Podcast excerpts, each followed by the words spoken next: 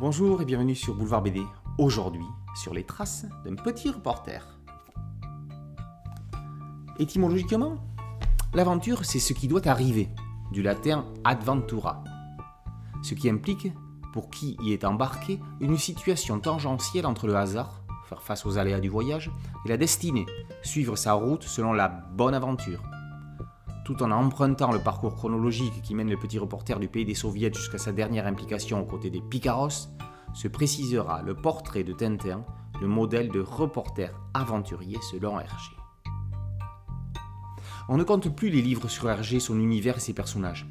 Certains sont consacrés à des albums en particulier, d'autres à des personnages. Celui d'Yves Crespel et Nicolas Goethals a ceci d'original que le sujet en est l'aventure. L'aventure avec un grand A, l'aventure avec ses rebondissements mettant à l'épreuve l'ingéniosité d'un héros. Qu'est-ce qui pousse un reporter à partir à l'aventure? Qu'est-ce qu'un aventurier?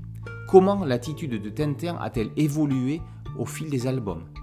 Les auteurs distinguent trois périodes dans les aventures de Tintin. Celle où il est seul, ou presque, jusqu'à l'étoile mystérieuse. Celle des aventures du trio Tintin à Doc Tournesol, jusqu'à Coca en stock, album pivot et celle des aventures finales, avec chacune ses particularités. Si dans sa première partie de carrière, Tintin subit les événements, à partir de sa rencontre avec Haddock, puis surtout l'arrivée de Tournesol, le reporter s'émancipe et oriente ses décisions.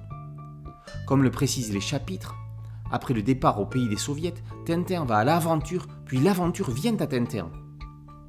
Le cœur de la série, ce sont donc les grands récits tricéphales, avec notamment les trois triptyques dans lesquels Haddock et Tournesol ont des rôles majeurs. Le secret de la licorne et le trésor de Racan rouge, les sept boules de cristal et le temple du soleil, Objectif Lune et on a marché sur la Lune.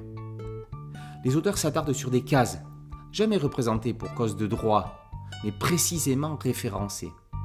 Les tintinophiles avertis ne remarqueront même pas leur absence tellement elles ont marqué leur imaginaire.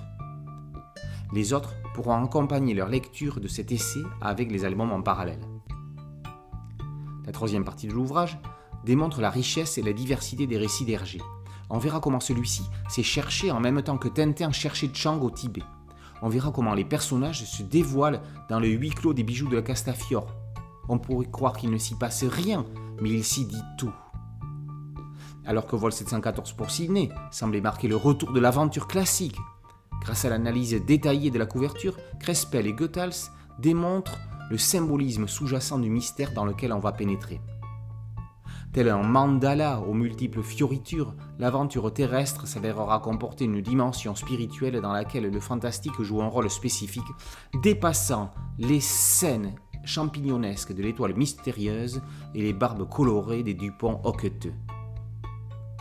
L'analyse de Tintin et Picaros apporte un éclairage façon chant du cygne concernant la fameuse aventure dont il est question. C'est le seul album qui n'est pas surtitré Les aventures de Tintin. Ce n'est pas innocent. Dans leur conclusion, les auteurs de l'essai partent de l'héritage du scoutisme pour démontrer comment, au final, évasion et introspection sont les deux piliers d'une œuvre impérissable, dont le goût de l'alpharte inachevé semblait encore une fois rebattre les cartes. Sur les paroles de Jean-Loup Dabadi, Julien Clerc chantait Partir, partir, on a toujours un bateau dans le cœur, un avion qui s'envole pour ailleurs, mais on n'est pas à l'heure. Ces paroles semblent écrites pour Tintin, pour ses départs à l'aventure et ce temps qui ne semble pas avoir de prise sur lui. On dit toujours que partir, c'est mourir un peu. Pour Tintin, c'est tout le contraire. Quand on a fini de lire Tintin, on peut recommencer à lire Tintin, on y trouvera toujours quelque chose de nouveau.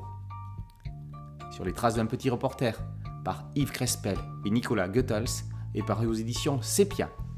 Boulevard BD, c'est un podcast audio et une chaîne YouTube. Merci de liker, de partager et de vous abonner. A très bientôt sur Boulevard BD. Ciao